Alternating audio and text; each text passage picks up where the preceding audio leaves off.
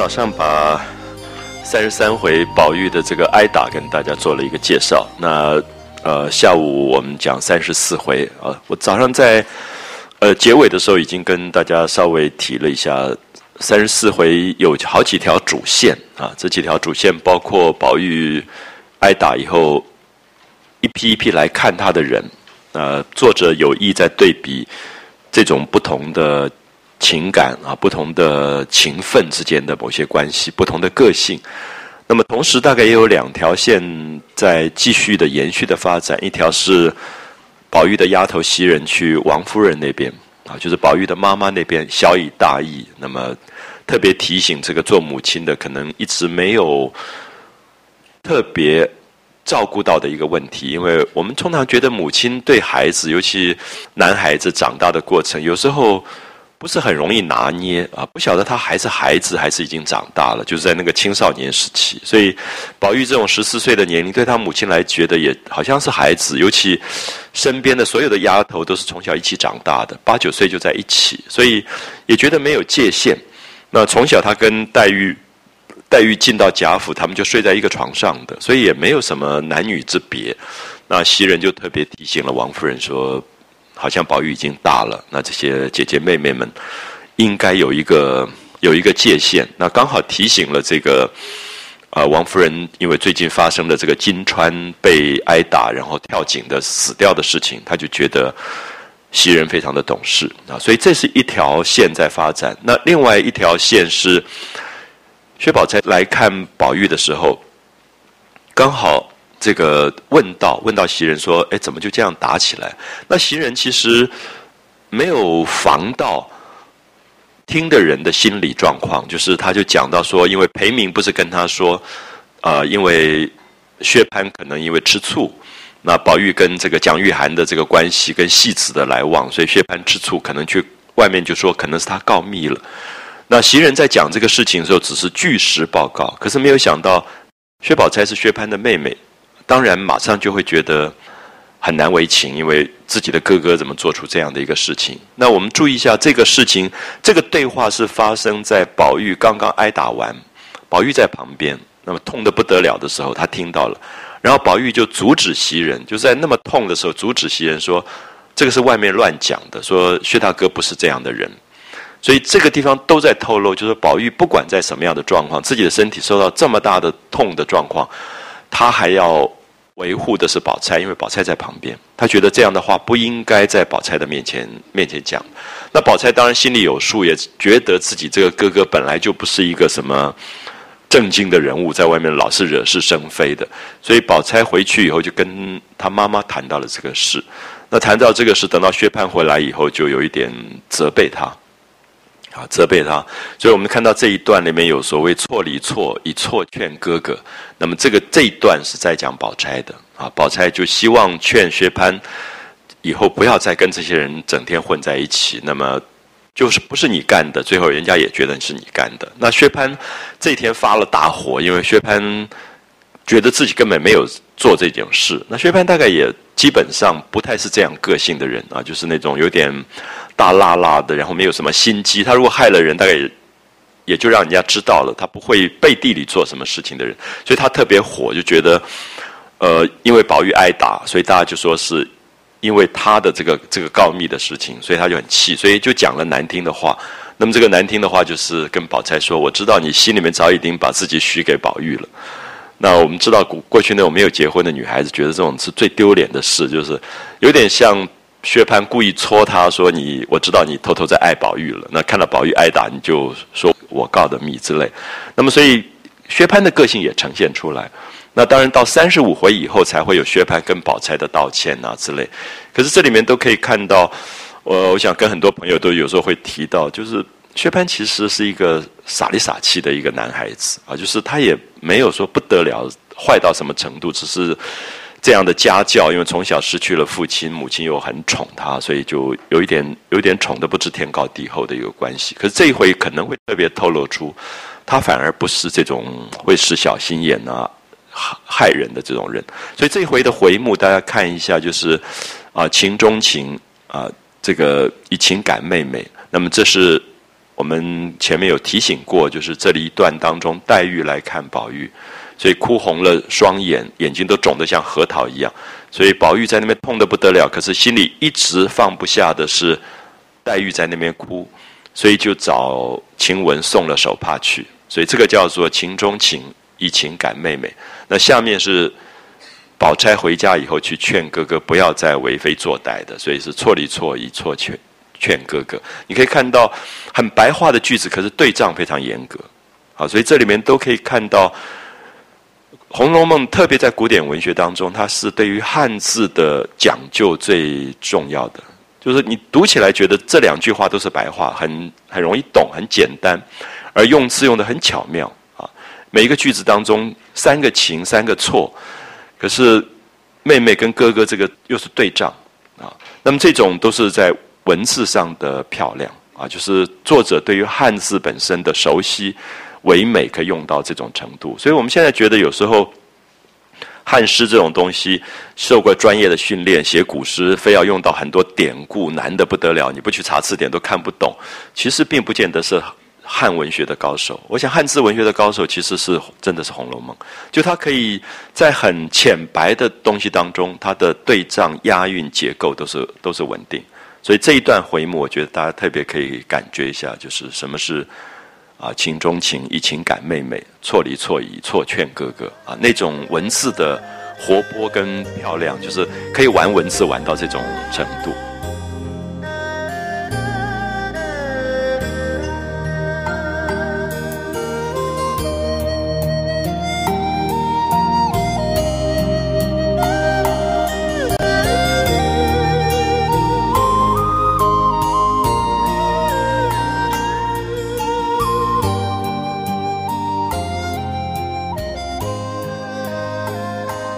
好，下面我们就看一下，大家特别注意一下刚才提醒的三个层次，就是宝钗来过，黛玉来过，王熙凤来，这三个不同层次之间的关系。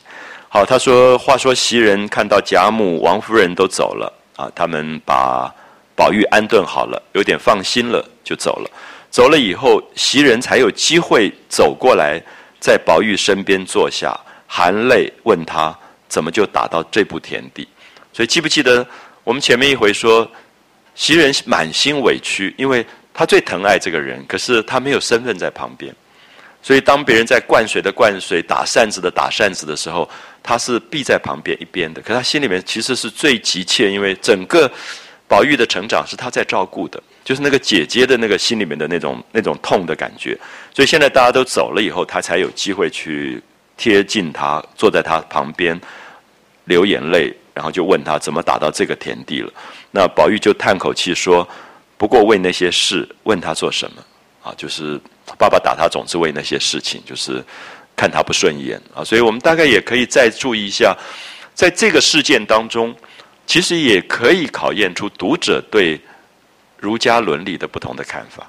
就是有时候我们觉得这是该打的，因为在外面呃结交戏子，然后又调戏母亲的。”用人丫头，就是其实，在整个的这个孩子的教养当中，你会觉得不好意思不对的。可是我曾经跟大家提过，这两件事，作者都曾经很仔细的描写过，所以读者曾经被带到现场里面，感觉到他跟蒋玉菡之间。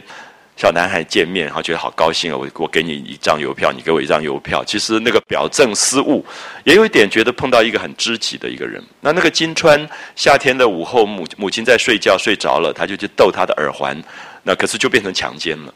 所以其实你可以看到，没有媒体的世界其实已经蛮可怕，就是那个以恶传恶的方法，就是传出去以后就变成不得了的事情啊！所以我很希望大家对比一下宝玉的挨打。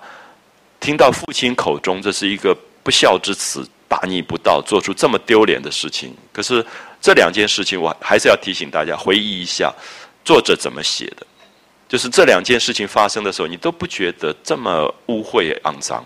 他他其实还是有他那个小男孩的那种调皮在里面啊。所以我会希望用这个角度来看。所以宝玉也不晓得怎么回答，说不过去为那些事嘛。那爸爸打我总是为这些事情。那。不要提了，有什么好提的？这样，啊，只是下半截疼得很啊，就是觉得下半身痛得不得了。他就跟袭人说：“你瞧瞧，打坏了哪里？有没有发现到现在为止，宝玉没有跟任何人讲疼，要看他的伤口。他妈妈是自己去看了，可是现在他才跟袭人讲。所以跟袭人的亲是亲在，因为这个是唯一跟他发生过肉体关系的女人，就是肉体上这么亲的，而且是平常一直照顾他的，所以他才说：你你帮我看看。啊，所以我想你在医院生病，也不会随便进来一个什么人就跟他说：哎，你。”裤子脱掉，帮我看看怎么样？那可是宝玉这个时候会跟袭人讲，所以这里很明显，袭人是他的照顾者，照顾他肉体的人啊，是一个像平常像姐姐，可是也发生过肉体关系的这个女孩子。所以他说：“你帮我看看打坏了哪里？”所以下面有一段很细的描绘，袭人把他的中医，就是内裤、内衣这些东西退下来以后，看伤口的这个过程。啊，所以这里面绝对有一种很轻的东西，才会有下面的动作跟下面的这个探视。所以袭人听说，就轻轻的伸手进去，啊，就是把他的中衣退下，就他的内衣，把它脱下来。那宝玉略动一动，就咬着牙叫“哎呦”，啊，就是痛的不得了。所以你可以看到，受到外伤的时候，你要把衣服脱下来都很难，啊，都非常难，就慢慢慢慢把衣服退下来。然后咬着牙一直在叫，一直呻吟。那他一叫，袭人就赶快就停住了。好，这些都是细节，都在讲这两个人的关系。因为那个痛，袭人是完全感觉得到的。啊，一种对他的这种照顾。好，如此三四次，才退了下来，那个衣服才脱下来了。那袭人就仔细的看，看的时候，只见腿上半段青紫啊，已经打青打紫。那每一个。鼓起来的都有四个指头那么宽的浆痕，就是因为刚刚打过以后，那个肌肉硬起、鼓起来了、凸起来了啊，变硬了。就是说那个板子的宽度，四个指头的那个那个宽度，大家记得三十三回说盖了三四十下的啊，就是那个板子留在上面的这个这个痕迹，所以他用四指阔的浆痕高了起来。那袭人看到，咬着牙说：“我的娘怎么下这般的狠手？”啊，都觉得不可思议，一个爸爸，亲爸爸怎么打儿子打成这个样子？然后他又很抱怨说：“抱怨宝玉，你但凡听我一句话，也不得到这样的地位啊！就说平常听我劝一句，不要老是跟这些人来往，不要做这些事，也不会被打成这样子。幸而没动筋骨啊，因为动了筋骨就是残废了，所以幸好没有动筋骨，只是皮肉之伤。那如果打出个残疾来，可叫人怎么样呢？”好正说着，只听丫鬟们说：“宝姑娘来了。”所以宝钗来探病。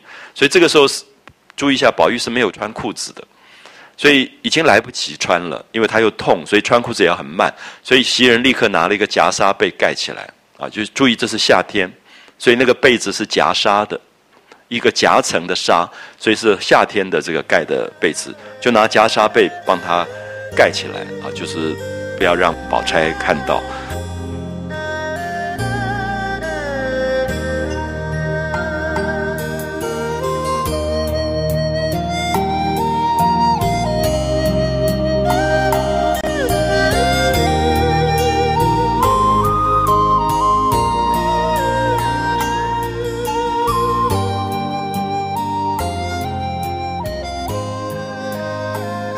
他知道穿不及中衣，就拿了一床夹纱被替宝玉盖了。只觉只见宝钗手里托着一丸药，注意一下，宝钗家里面做皇商，就是替皇家买办东西的，所以他们家的货品最多。那大概所有的这种珍奇的药品啊，这些东西都很多，所以他就手上拿了一丸药走进来，然后跟袭人说。晚上把这个药用酒研开啊，用酒把它化开，然后替他敷上啊，替宝玉敷在那个伤口上，把淤血的热毒散开，就可以好了。那说完以后递给袭人，接着又问说：“这会可好些了啊？有没有好一点？”那宝玉一面说：“谢谢，好了。”好，你可以看到他是礼貌，是一种礼貌。所以宝钗是第一个来探病，然后送来了药。就是关心他的病情，希望把他病治好。可是也有一种私人的关心，可是不敢透露，因为毕竟宝钗跟宝玉并没有那么亲啊。所以下面这一段大家仔细的读一下，那就让宝钗做了。宝钗做了以后，看到宝玉睁开眼睛说话，不像刚才昏昏迷迷，已经打昏掉了，就心中宽慰了好些啊，就比较好一点，放心了一点，然后就点头叹口气说：“你早听人一句话，也不至今日。”好，有没有发现他的讲话的方法跟袭人非常像？就这种都是比较姐姐式的那个关心啊，就说平常老劝你，叫你好好读书，叫你好好如何如何，你都不听，现在被打到这个样子，那别说老太太太太心疼啊，不要说你的祖母难过。心疼，看了心疼，你妈妈心疼，就是我们看着心里也疼。他刚说到这里，他就停住了。所以你可以看到，宝钗她很不好意思讲这个话，因为这个其实在透露身份。可是你有什么身份要讲心疼这件事情？啊，所以宝钗，可是像黛玉，她就很直接了。她因为两个一起长大，她本来就觉得我我很心疼。拜黛玉也从来不掩盖她的心疼。可是宝钗在这里其实是很尴尬的一个身份，那个伦理又觉得自己逾越了这个伦理，说了一半就赶快掩住，让自己后悔说的话，那不觉红了脸啊，好像自己讲的太过分了，说人家心疼，人家生病被打了，你怎么会心疼？这样不觉红了脸，低下头来。那宝玉听得这话如此亲切周密啊，周这个字是。比如说稀饭煮到很稠很稠的时候，我们叫周密，就是很有点黏黏的那种感觉。宝玉就是跟人很亲的，他打到痛到这个样，他觉得宝钗讲这句话，大概舒服的不得了，就觉得有人这么好啊，就是可以很贴心的感觉，如此亲切周密，大有深意。所以又忽然看到宝钗又掩住不往下说了，红了脸，低下头，只管弄衣带，那一种娇羞怯怯，非可形容的出者。不觉心中大畅，这个宝玉真是要命，你很少看到一个人被打到痛到这个样子。看到那个女孩子那种，他一看到女孩子的那个美，好像什么都忘了，所以肉体大痛，可是心中大畅，就觉得他大概在等待一种人世间的温暖的，或者我们讲的真情的东西。所以很多人觉得，宝玉从小被他爸爸认为是色鬼无疑，因为老是跟这些姐姐妹混在一起。可是你你注意看一下，作者写的时候。其实一直让我们感觉到色跟情其实有一点不同，啊，就是那个情的深沉跟那个色欲其实是不太一样。他就是看宝钗，觉得宝钗好漂亮，然后宝钗那种女孩子的娇羞，宝钗那种对他的关心，他觉得很感动啊。所以他其实感动到的是这个东西，并不是欲望。好，他就心中大畅，把疼痛早丢在九霄云外啊。所以你看这么有用，比宝钗。带来的药都有用啊！就是看到宝钗这种姿态，然后他心中又在想：我不过挨了几下打，他们一个一个就有这些怜惜悲感之态露出，令人可玩、可观、可怜、可敬。这是一个奇怪小男孩哈，就是他觉得好像他忽然觉得打的蛮好的。如果不是这么打一次，他还不知道有这么多人关心他，这么多人疼他，这么多人爱他。就是有时候我们觉得很不可思议，就是一个人在人世间，他借这些东西，忽然感觉到原来他是一个受受到这么多人疼爱的一个身体啊，就觉得这样的一个怜惜悲感之态露出来啊，可玩可观，可怜可敬。那假若我一时竟遭殃横死啊，他说我现在只是打了一打，挨挨打。那如果有一天，如果忽然发生横祸死掉了，他们不知是多么悲感呢？那既然是他们这样，我便一时死了，得他们如此一生事业，纵然尽付东流，亦无足叹息。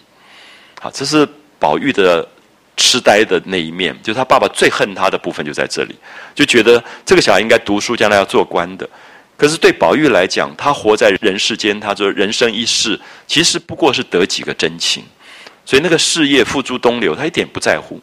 他觉得那个男人世界里面，他父亲的世界里面在意的那些名利，对他来讲根本不重要啊。他觉得无足叹息。那冥冥之中，若不怡然自得，意味糊涂鬼祟矣啊。所以他觉得，其实自己的生命是好像觉得比他父亲好多了。虽然父亲打他啊，可是他觉得他自己的生命怡然自得，是比比较多的自我的。那想着，又听到宝钗问袭人：“好，下面宝钗就有一点不想打扰他，因为他被打痛了，生病可能要休息，就问袭人怎么好好的动了气就打起来了。那袭人就把裴明的话说了出来。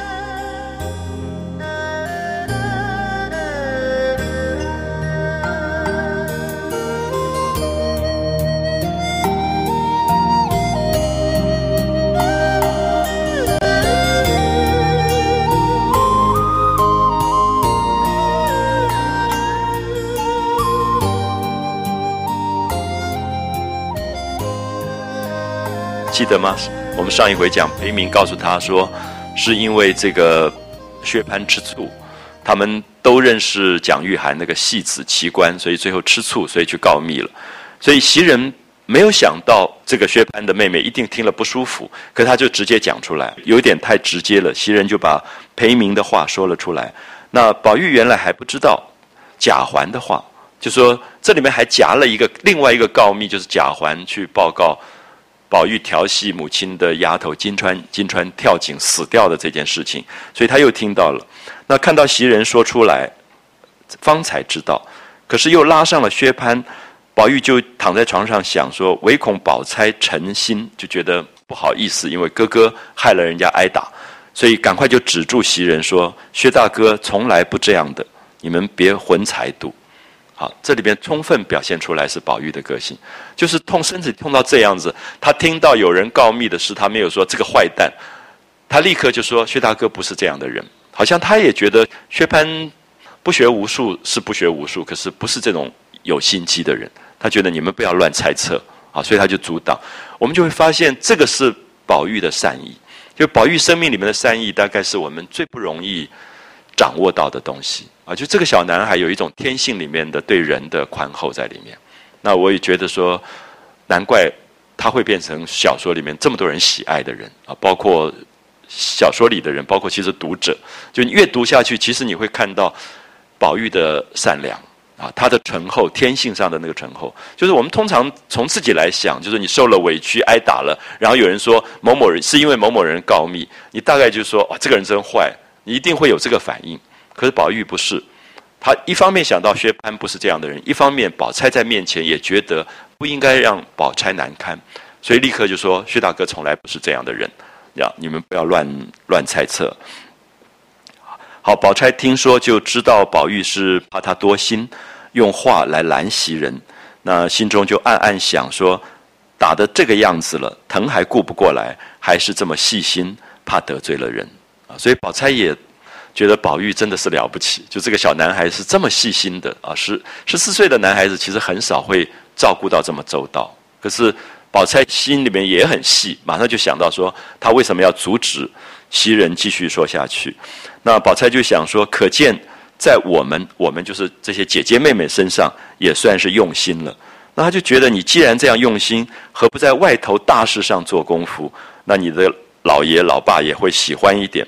那不要吃这样的亏，可是你固然怕我诚心，怕我听了不舒服，所以阻拦袭人的话。难道我就不知道我的哥哥素日资心纵欲，毫无防范的那种心性？就是这个妹妹最了解哥哥了啊，每天放纵的不得了，然后到外面乱追朋友，那么毫无防范。他觉得当然有可能是他的哥哥，然后就想说当日。以前有一个秦钟，就已经闹得天翻地覆。大家可能已经忘了秦钟了啊，这是宝玉最早的第一个男朋友。然后我们看到这个秦钟在学堂里的时候，就是因为薛蟠也看到他跟什么香莲玉爱在一起，曾经大闹一次学堂。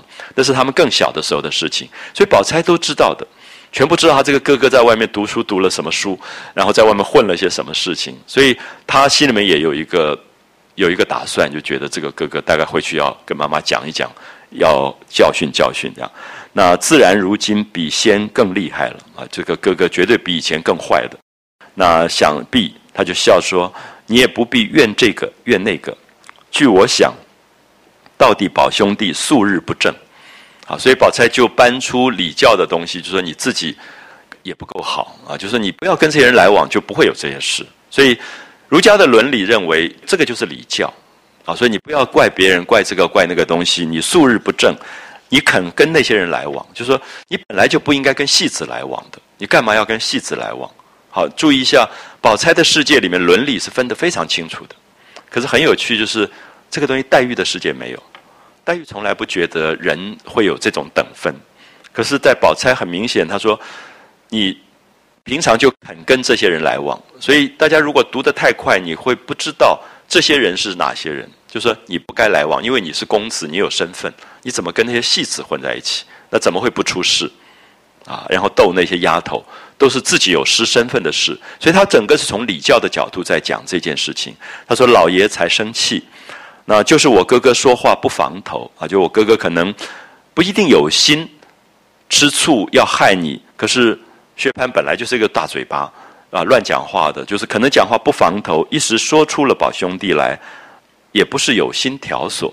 好，这个是比较，你可以看到宝钗很多事情发生的时候，她都是比较理性判断的，她不觉得她哥哥一定是挑拨是非的那种人，他觉得他可能就是大嘴巴。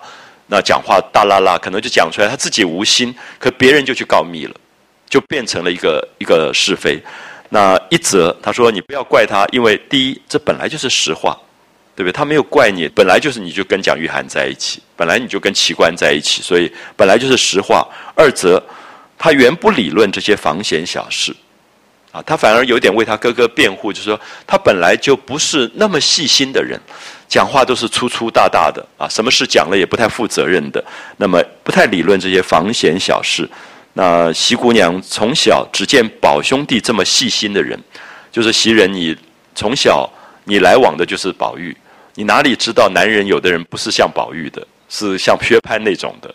好，所以宝钗好像也有一点委屈，觉得宝钗是这么细心的一个女孩子，可偏偏有一个哥哥简直是乱七八糟的，呆的不得了啊！所以他就说。你从小只见宝兄弟这么细心，你何尝见过我那个哥哥？天不怕地不怕，心里有什么口里就说什么的。好，这几句话其实是写实啊。天不怕地不怕，心里有什么口里就说什么。所以有没有发现，这不是说薛蟠坏，而是薛蟠的个性就是养成了这个个性啊。所以宝钗有一点为他哥哥这样讲。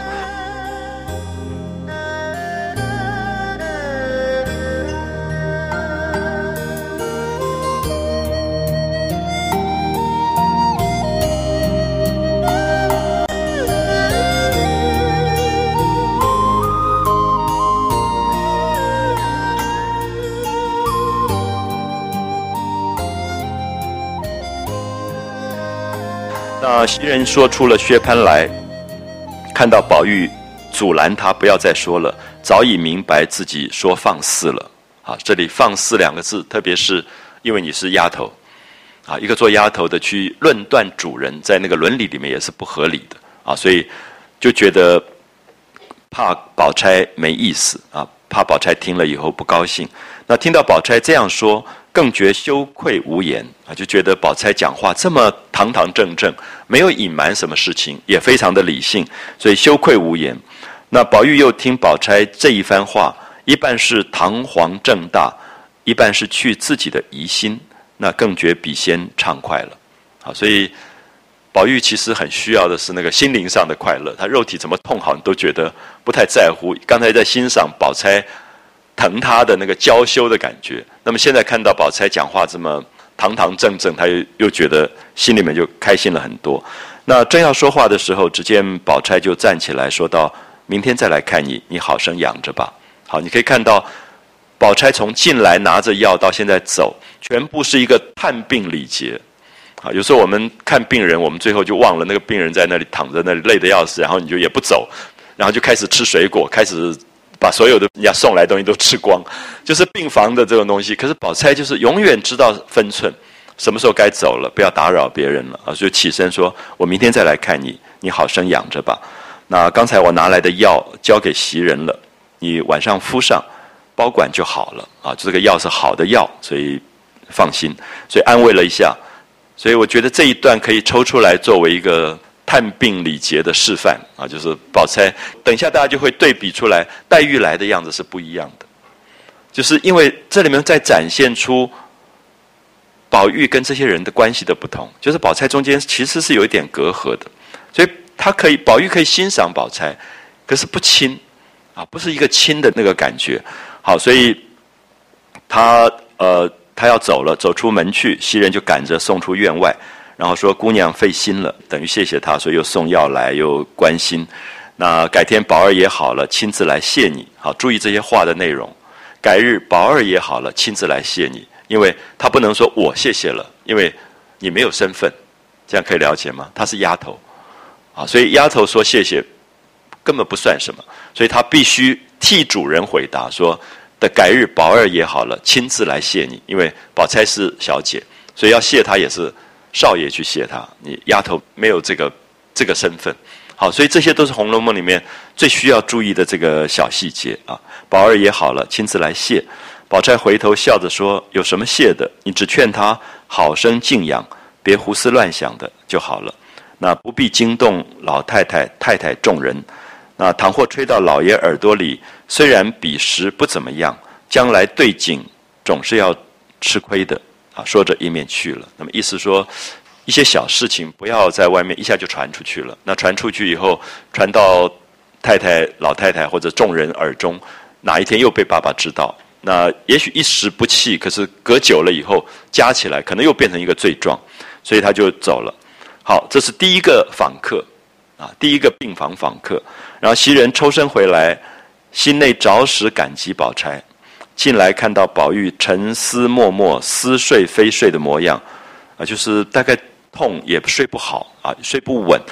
那袭人就退出房外，自己去结木啊。结是梳头发，就是用蜜子来蜜头发。木是洗澡啊。不要忘记，作者一直在交代时间跟背景，就是夏天非常热的夏天，所以袈裟被节目。冬天节目会比较少，夏天大概常常要节目，就是因为汗。汗的关系啊，流汗比较多，需要冲凉啊，冲澡。所以宝玉默默地躺在床上，无奈臀上作痛。好，你注意到作者连写痛啊都不太一样。刚开始的时候说下半截疼得不得了，可现在他的描写说那个屁股上面痛的好像针挑刀挖一样，因为其实这个时候真正开始痛起来了，啊，就是。大概开始发散了，因为刚打过的时候，那个痛还不是这样的痛，就觉得每一个部分细的像针挑跟刀挖一样，然后又热如火炙啊，就好像在用火在烤一样，好像痛得不得了。那略微辗转，稍微翻身一下，就禁不住哎呦之声。那时天色将晚啊，已经到了黄昏。那么看到袭人去了，有两三个丫头伺候。那因为。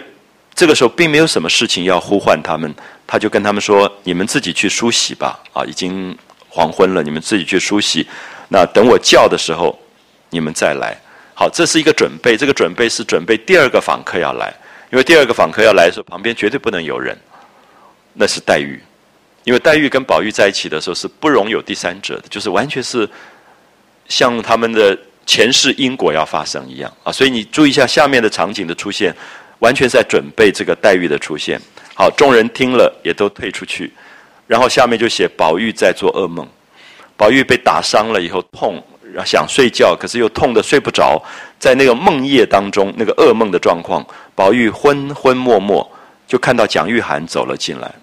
啊，就是你会发现，他的挨打是因为忠顺王府来抓奇官。抓蒋玉菡，所以他其实心里面还在挂记这个事情，所以他就梦到了蒋玉菡。蒋玉菡走进来跟他倾诉，跟他告诉他说忠顺府拿他的事。所以我们早上三十三回有提到说，其实奇官是被忠顺王府王爷包养的一个一个小戏子，那么他可以把你弄死掉的。所以当然宝玉心里面也担心说怎么办？他把他在紫檀堡买房子的事都讲出来了，那会不会？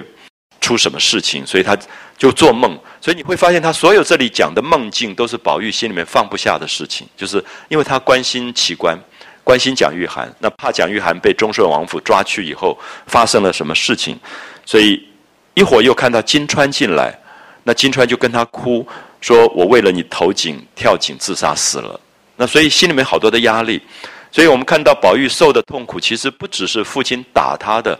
肉体的痛苦，他大概更大的痛苦是心灵上的痛苦，就是这些人为他所受的伤害，他可能比肉体上的痛苦还要厉害。所以宝玉半梦半醒，就是他一下醒过来，一下在睡梦当中。这个时候，黛玉要出现了。你可以看到黛玉跟宝玉的关系永远是在前世因果，所以是在半梦半醒当中。所以这个人的生命跟宝玉不是在现实当中的，是在梦中相见的。所以对比一下，宝钗进来不是这样的场景，对不对？可现在是在一个昏昏迷迷的状况，半梦半醒的时候，那忽然觉得有人推她。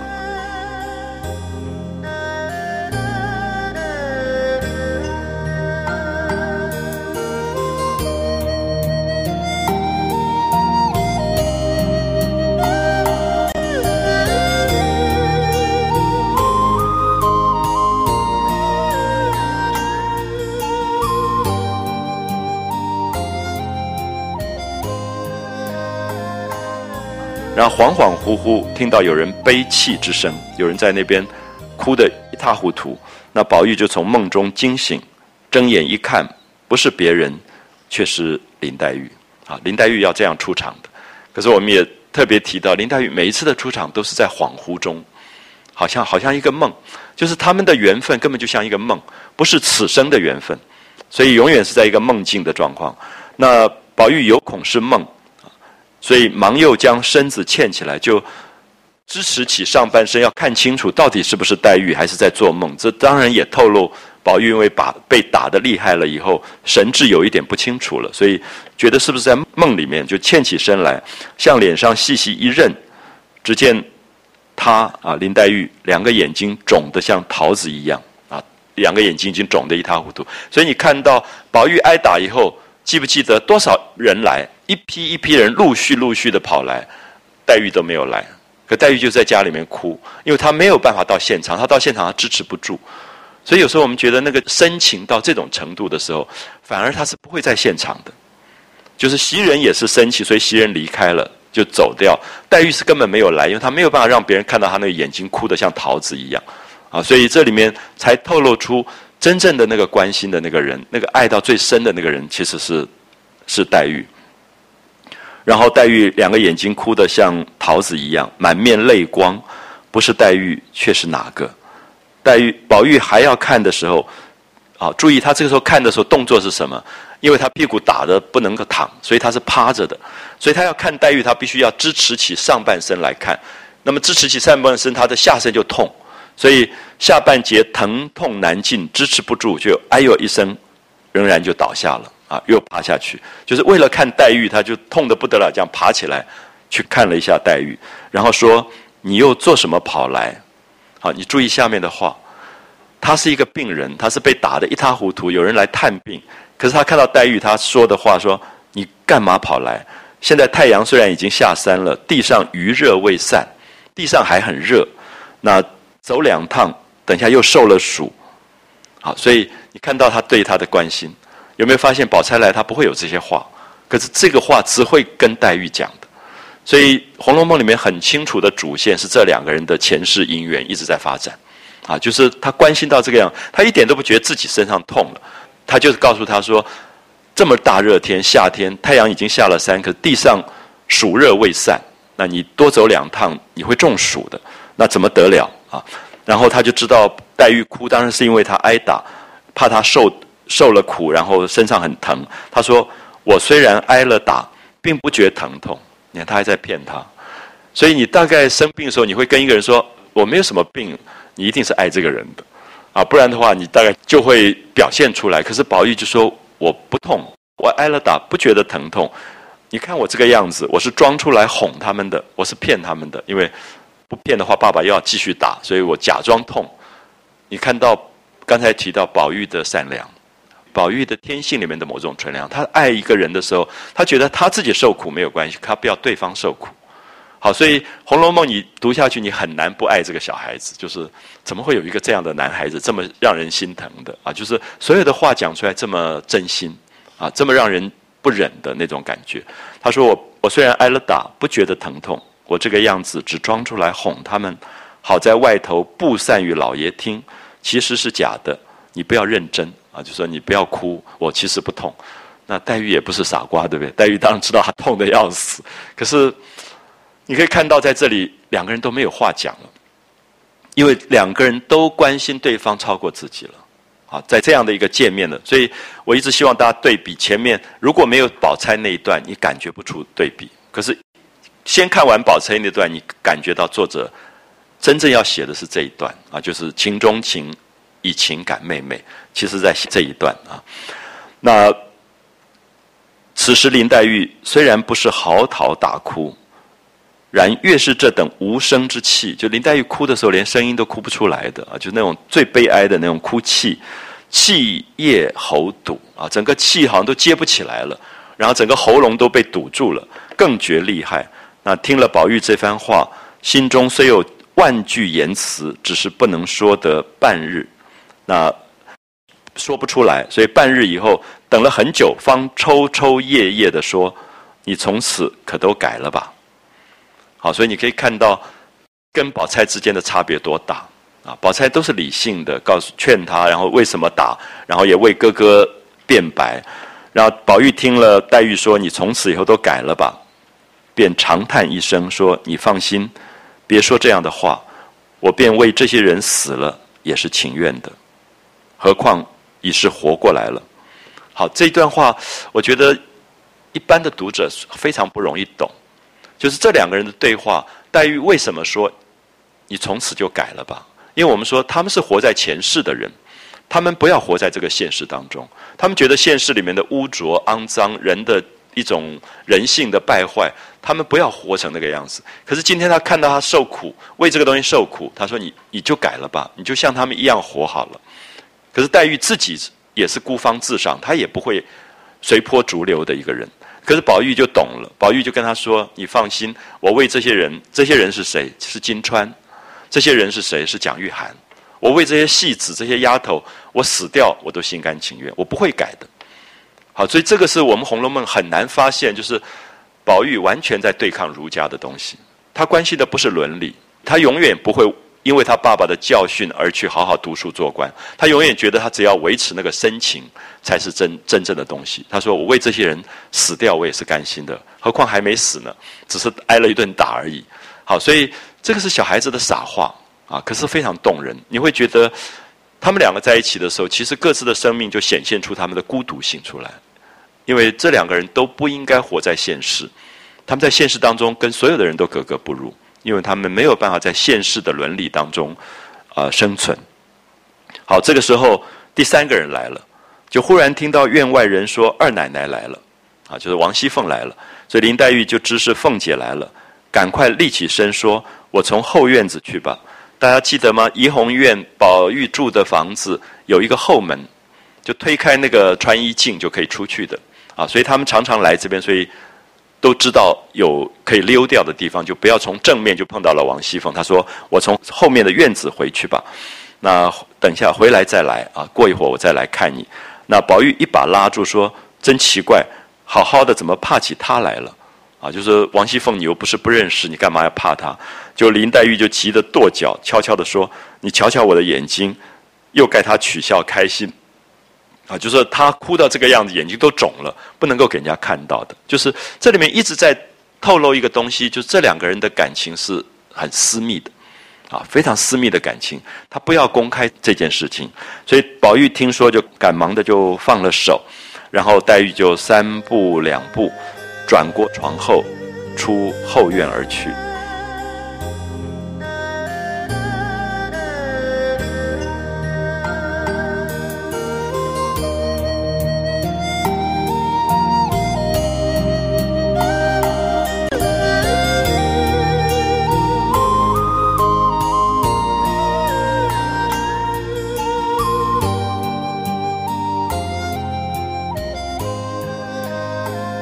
这是第二个人走了，那凤姐才进来。所以大家如果从小说的结构来看，作者为什么先写宝钗，再写黛玉，再写凤姐？就两个中间夹的这个黛玉才被凸显出来了。就是他真正要写的是情中情，以情感妹妹这件事情，所以必须要有两个对比。所以先写宝钗探病，最后写凤姐探病，中间夹出黛玉这一段。好，所以不得了的一个文学的结构啊！我们通常有时候可能觉得，哎，宝玉挨打了，挨打了以后，第一个关心的跑来一定是黛玉，那黛玉就哭得一塌糊涂。可是你没有办法感动，因为没有对比，所以他铺排的过程，先写宝钗，再写黛玉，然后再讲黛玉逃掉，凤姐进来，啊，那你可以看到凤姐的关心又是另外一种关心啊，凤姐就很现实的关心了啊，凤姐从前头进来了。问宝玉有没有好些了？呃，想吃什么？叫人往我那里去取去。有没有发现这个关心都是现世的关心？可是刚才黛玉跟宝玉的对话根本不是现世的，好像是在另外一个世界的语言一样。那接着薛姨妈也来了，啊，第四个访客也来了。然后贾母又打发了人来，然后一直到掌灯时分，就是吃完晚饭，太阳光没有了，已经入夜了。宝玉只喝了两口汤。就昏昏沉沉睡去了。那接着周瑞媳妇、吴龙登媳妇、正好石媳妇这几个有年纪常往来的，就是他们家里的管家老妈妈，也都来看病。好，所以你可以看到作者是不是在告诉我们说，应该要挂起一个牌子说，医师这个嘱咐不可以见客了，就是其实是打扰了。可是这里面有三个是比较轻的，就是宝钗、黛玉、凤姐。可是又从这里面特别对比出黛玉的亲，因为后面就很明显这些什么媳妇、什么媳妇，就是礼貌上一定要来的客人。啊，礼貌上一定要来的客人，所以这些人都进来了以后，呃，听见宝玉挨了打，也都进来。那袭人就赶快迎出来，悄悄的笑着说：“婶婶们来迟了一步，二爷才睡着了。”有没有发现，这个就是挡客了，就是袭人挡住了，说，就是即使宝玉没有睡着，他也不让他们进去，因为不用打扰了，就是他们没有这个身份一定要进来，所以他们只是礼数到就好。所以作者都在。写情跟理的不同，啊，我们有时候分不出来。其实礼貌是归礼貌，那情感归情感，情感当中又有细分。所以你可以把这一次的病房史写下来，你就可以看到完全不一样的探病的过程。啊，那个前面三个人来，后面包括薛姨妈、贾母来问，都是现实的关心，然后到最后就现实的关心也没有，只是礼貌。啊，所以特别加了这一段说。周瑞媳妇、吴龙登媳妇、正好时媳妇，那这里面至少吴龙登媳妇、正好时媳妇都是没有听过的，忽然跑出的，就是家里面的老管家吧。他们觉得礼貌上应该要来看啊，有年纪、常常往来的。那听见宝玉挨了打就进来，那袭人就赶快出来，悄悄地说：“婶婶们来迟了一步，二爷才睡着了。”说着，一面带他们到那边房里坐了，倒茶给他们吃。那几个媳妇都悄悄坐了一回，向袭人说：“等二爷醒了，你听我们说吧。”好，有没有发现是礼貌？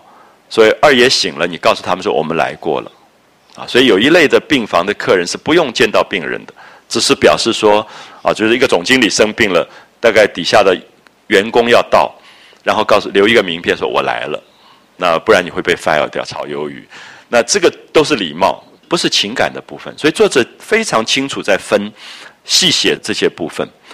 好，然后袭人答应了，就送他们出去。那刚要回来，看到王夫人叫了一个婆子来说：“太太叫一个跟二爷的人呢。”啊，就是二爷是宝玉，宝玉身边好多好多的丫头。那王夫人就命令一个人说：“有谁是跟二爷的？大概想要问宝玉现在怎么样，就说找一个人来，不是找袭人，可袭人自己就去了。”啊，所以袭人也建立了一个跟王夫人非常好的关系，特别是在这次宝玉挨打之后，等于借着宝玉的挨打，王夫人指定袭人变成将来宝玉的偏房妾，所以就等于有点像过去我们知道有童养媳的习惯，就是那个男孩很小时候找一个比他大的女孩照顾他的，啊，就有一点交给他这种意思，所以等一下就会多出这一条线出来。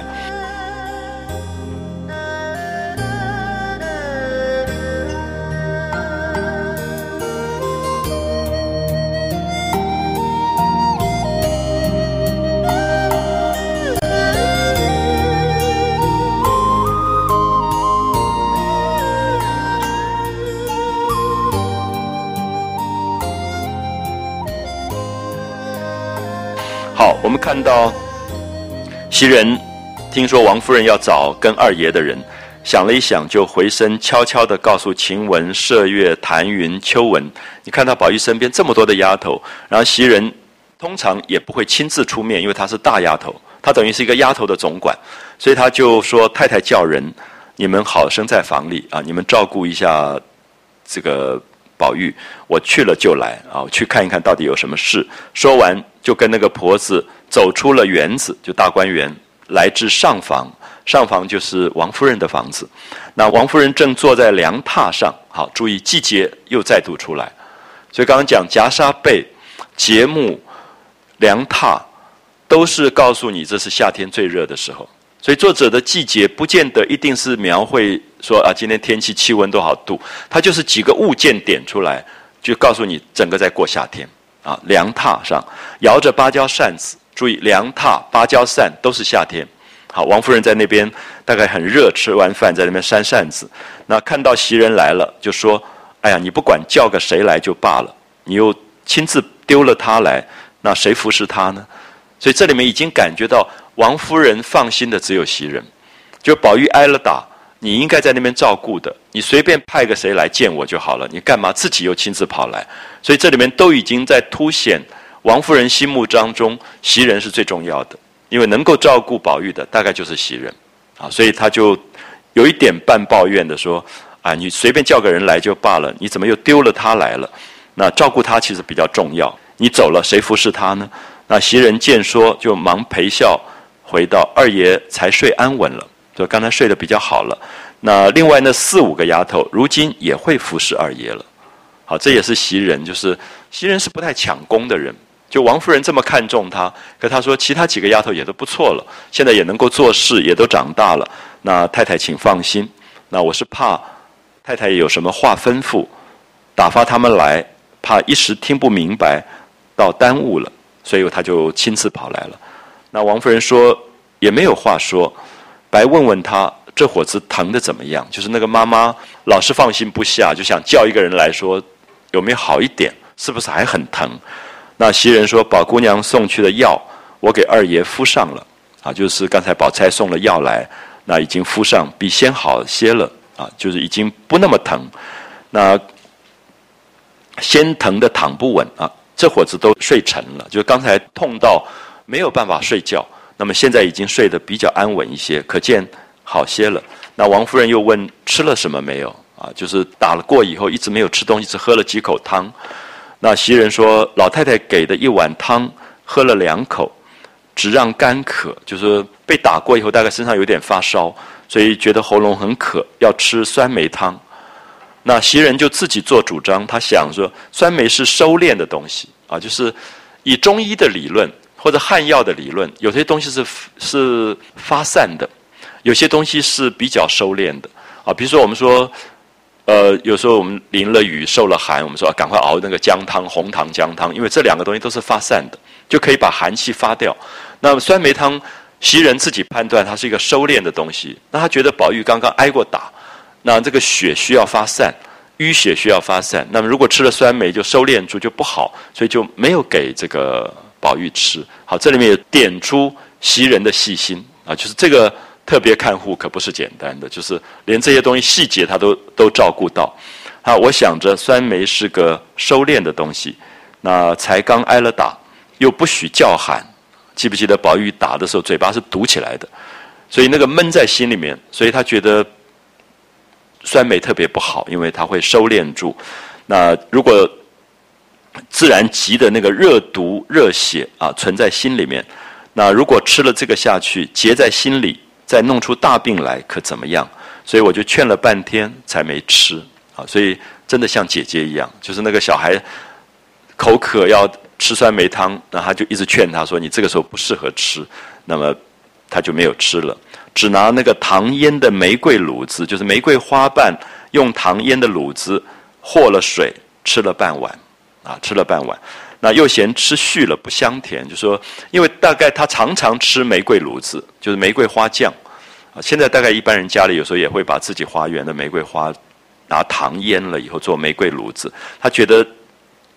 吃续了，续这个字又是一个动词啊，就是有一点吃烦了，就老吃这个东西，觉得不够香，不够甜。那王夫人说：“哎呀，你不早跟我说，前天有人送了两瓶香露来，香露有点像我们的香精啊，就是从花里面提炼出来的香露，滴一点点，那么就可以调出来很多味道的。那原要给他一点，我怕胡乱糟蹋了，因为香露非常非常贵。”啊，非常非常的贵，所以他怕他糟蹋就没有给。那既然他嫌那些玫瑰膏子续烦，那么把这个拿两瓶子去，一碗水里只用挑一茶匙，就小小一点，就香得了不得呢。说着就唤彩云来，把前天的那几瓶香露拿了来。袭人说：“只拿两瓶来吧，多了也白糟蹋。等不够再要啊，我再来拿也是一样的。”那彩云就是王夫人的丫头，听了就去了半天，果然拿了两个瓶子来交给袭人。好，就描写袭人在看这两个小瓶子，因为这两个小瓶子是皇宫里用的东西。因为这个家庭里面有一个女儿元春嫁到宫廷里做了贵妃，做了娘娘，所以常常有进上的东西，就是进贡给皇家的东西会，因为等一下会讲这个瓶子上有黄色鹅黄的铅，鹅黄的铅只有皇家可以用，所以说明这两瓶香露不是外边可以买得到的东西，是皇宫里用的东西，所以小小一点点，可是非常珍贵的一种香精啊，他就呃看这两瓶香露，那。他看的时候，只见两个玻璃小瓶子，有三寸大小，啊，小小一点点，三寸大小，上面螺丝银盖，就是用银做的一个盖子，螺丝银盖，啊，描写到非常细。然后鹅黄的签，上面贴了鹅黄的绢，贴在上面写着木池青露，另外一个写着玫瑰青露。木池就是桂花，啊，一个是桂花的香精，一个是玫瑰的香精。那袭人笑，好金贵的东西啊，这么不得了啊，这么贵重的东西，这么珍贵的这个东西，这么个小瓶子能有多少？那王夫人说，那是进上的，那是特别进贡给皇帝的东西。你没看见鹅黄签子吗？就鹅黄签子就是鹅黄色，其实有人叫做杏黄色，这种黄色普通人不能用。包括衣服、被子什么，杏黄色只有皇家可以用，所以只要贴了鹅黄签子的，都是皇宫里用的东西啊。他说：“你没看到鹅黄签子，你好生替他收着，别糟蹋了啊。”说这个是很贵很好的东西，那袭人就答应了。那正要走的时候，王夫人又叫他站着。好，下面就有一段很重要的话，就是。王夫人第一次跟袭人讲了很多心事，就觉得这样下去怎么办？这个宝玉也不好好读书，那生活乱七八糟，老是惹他爸爸生气。那袭人就做了一些建议。那照理讲，一个丫头是不应该月份去讲这些话的。可是这里面就特别凸显出，王夫人有一点把袭人当儿媳妇了，把宝玉交给她了，所以他们就讲了一些很心事的一些话。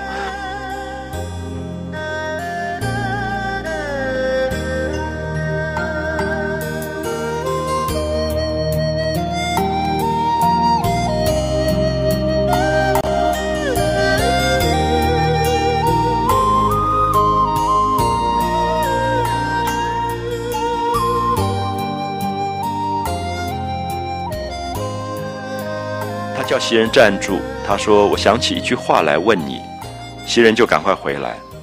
那王夫人看到房内无人啊，注意那个场景，因为房内无人，他可以讲第三者不在的时候的一些心事话了。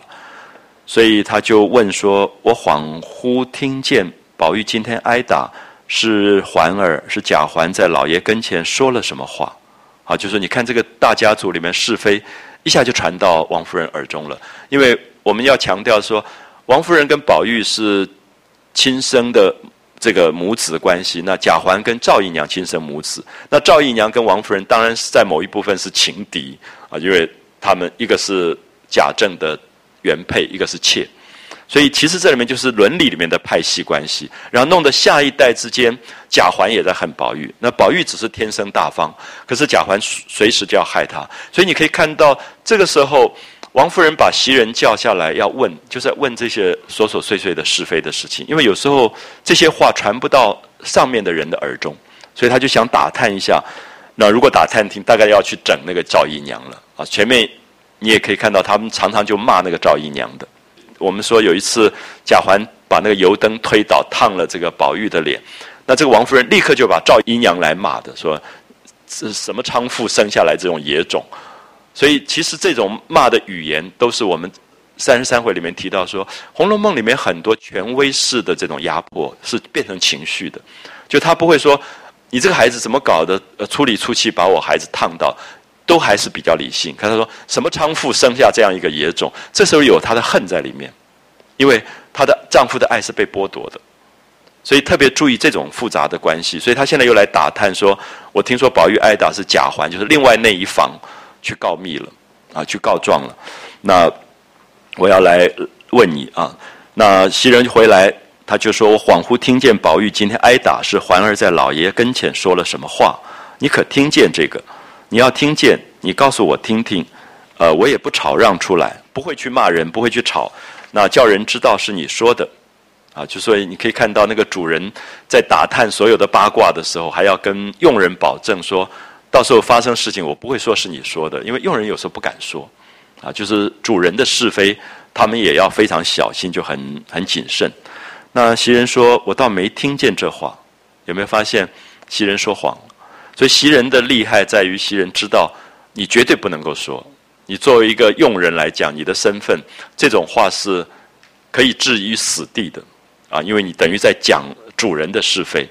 所以那个王夫人虽然跟他保证说。”我绝对不会让别人知道是你说的。他就说：“哦，我没听过。”可是大家记不记得他？他明明前面听过，而且他还跟宝钗讲过。所以其实这里面就看到袭人做事，在这个时候他的分寸拿捏非常清楚，他绝对不能乱讲。啊，我倒没听见这话。那为二爷霸占着戏子，人家来和老爷要为这个答的啊，他就故意把话转了，说我没听说这件事情，因为那个是关于金钏的死。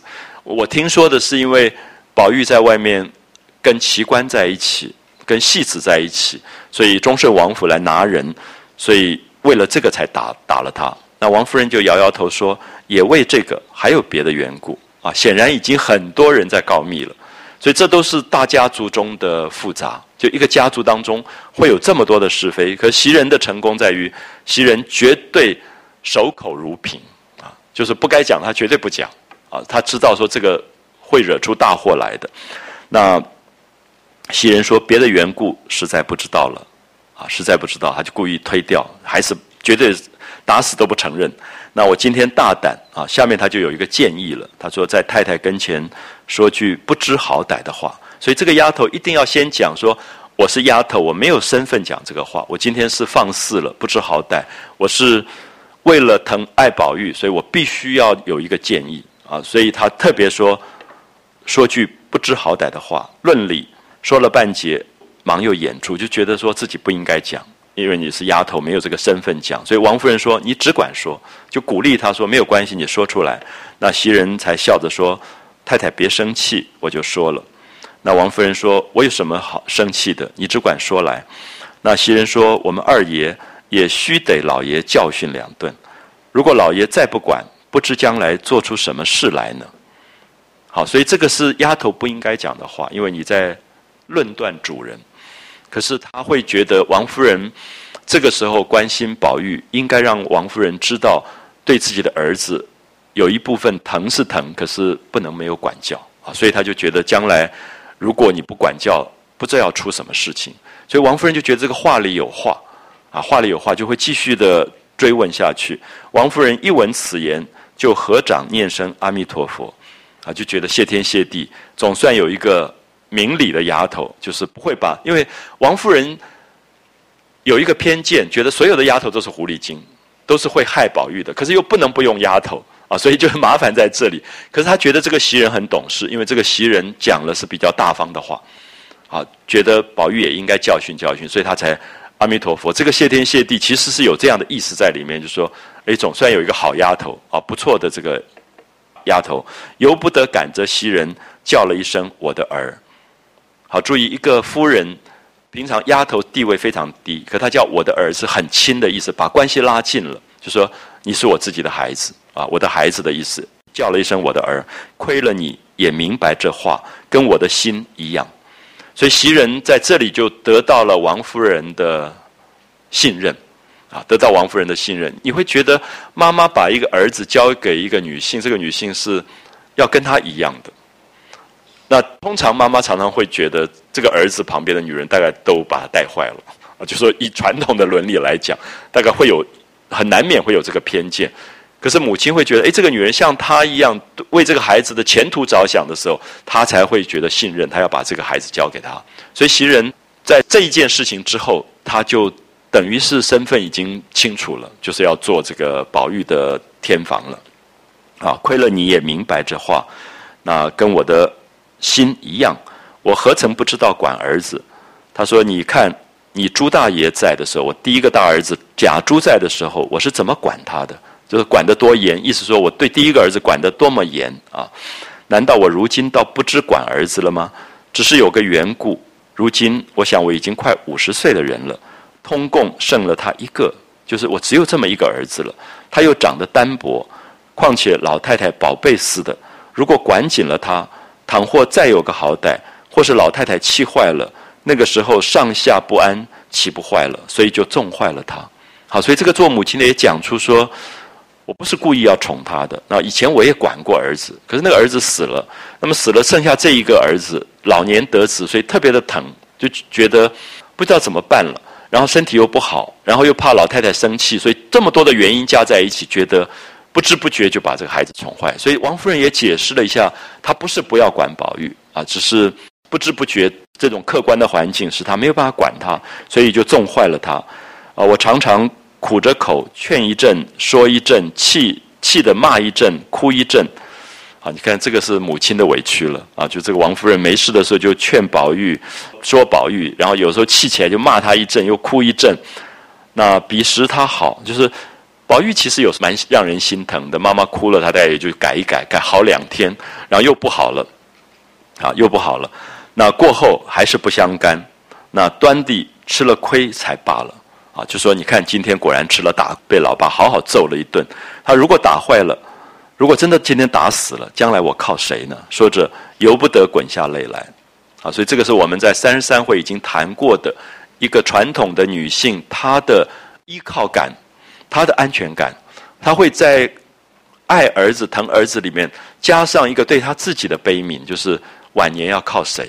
所以他讲到年龄，讲到第一个儿子死掉，都是落在最后的结局，说我将来依靠谁。啊，依靠谁？所以这个爱是伦理里面的这个爱，那由不得滚下泪来。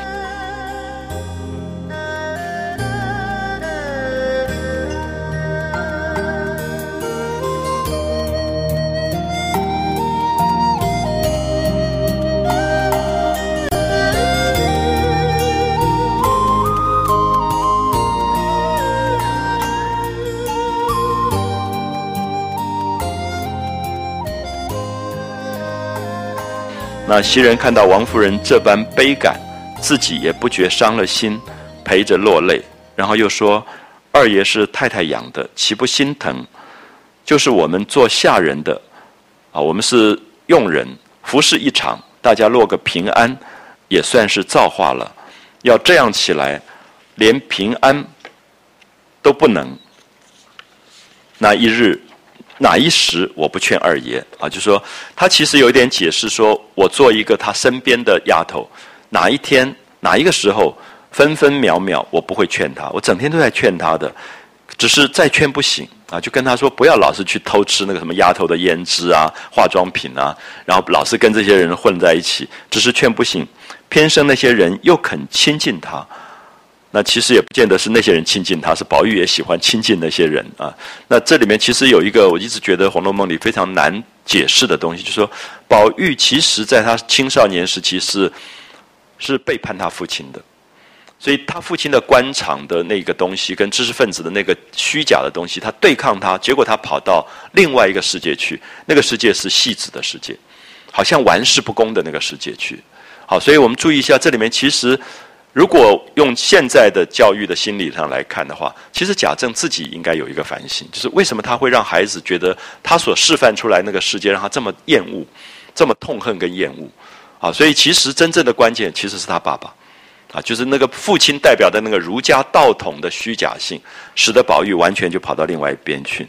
好，所以也怨不得他这样，总是我们劝的倒不好了。那今天太太提起这个话来。我还记挂着一件事，每要来回太太讨太太个主意，只是我怕太太心疑，不但我的话白说了，且连葬身之地都没了。好，这个话讲得非常非常的重，就是你注意一下，袭人觉得他平常很多话他要跟王夫人讲，可他不敢讲，因为他觉得这个话如果讲出来，王夫人不能够了解他真正的用意的话，他死无葬身之地，因为。一个丫头怎么敢去讲主人的这些是非？所以她非常小心。一看讲到这里，她没有讲是什么事情，后面是被王夫人逼出来的。可是是袭人，你说她稳重也好，老练也好，就是她是在这个贾府里面丫头当中最有城府的一个人啊，她绝对不轻易的轻举妄动啊，所以她大家都觉得她稳重。那王夫人一听这个话，觉得。这个话里面有原因啊，一定有什么原因，就赶快问说：“我的儿，你有话只管说，近来我因听见众人背前背后都夸你啊，大家都说你很好、稳重啊、老练啊、做人很成功。我只说你不过是在宝玉身上留心，或是诸人眼前和气，这些小意思好。所以将你和老姨娘一体行事，谁知你方才和我说的话全是大道理，正合我的心。好，我不知道大家能不能拿捏到这一段话里面非常微妙的东西。就是我刚刚提到说，如果我们从弗洛伊德的心理学来讲啊，弗洛伊德心理学里面很重要一个所谓的 edipus King Complex，所谓的恋母情节，就是母亲爱孩子一个儿子的一个男的儿子的时候。其实对这个儿子身边的女性是有排斥性的，啊，就是弗洛伊德一直在解释这个恋母情节的这这个问题。那其实我们这个翻译也许不只是说孩子恋母，其实母亲对这个儿子也有爱恋之意。他是有一个很奇特的性别中间的关系，所以他会觉得大家都说袭人好，袭人很关心宝玉，疼宝玉。可是对王夫人看在眼当中，这个东西分寸很难拿捏。他也会觉得袭人是不是已经逾越了。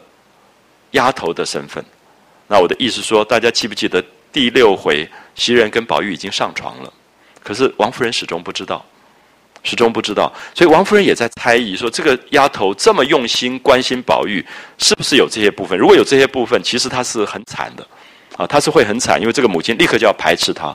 可今天她讲了一些话是很大方的，好像她并没有要霸占宝玉，而是说她为宝玉好。她希望宝玉将来可以读书做官，可以在社会里面功成名就。好，这个是王夫人觉得太棒了，跟我想的完全一样，就是没有狐狸精的部分啊，没有肉体欲望性的部分，而是大方。所以他在这里讲的这个，你今天说的话全是大道理，正合我的心，讲的是这个东西。这样可以了解吗？所以我觉得这里面有很微妙的母亲心理学在里面啊，就是这个王夫人跟宝玉的这种奇特的关系。他一直在注意身边宝玉身边的这些丫头到底在搞什么，所以后来把晴雯赶走，是因为他觉得怀疑，他觉得晴雯就是勾引宝玉的那个人啊。所以作者很有趣，就让你看到说晴雯根本是冤枉，真正上床的是袭人。可袭人现在讲的话这么一派大方，所以王夫人根本没有怀疑他。那如果知道的话，你知道真的可以死无葬身之地。所以袭人自己也在那个分寸拿捏里非常的小心，说我应该透露到什么。什么程度？所以他说：“如果我说错了，啊，我如果你怀疑我的话的话，我连葬身之地都没有了。”啊，所以才引发出下面的一段这个讨论。所以等一下你可以看到王夫人跟袭人之间产生了非常深的这个对话，而在这个对话过程当中，又出现另外一条线，就是宝玉疼得不得了，忽然想到这个最爱的。黛玉在家里一直哭怎么办呢？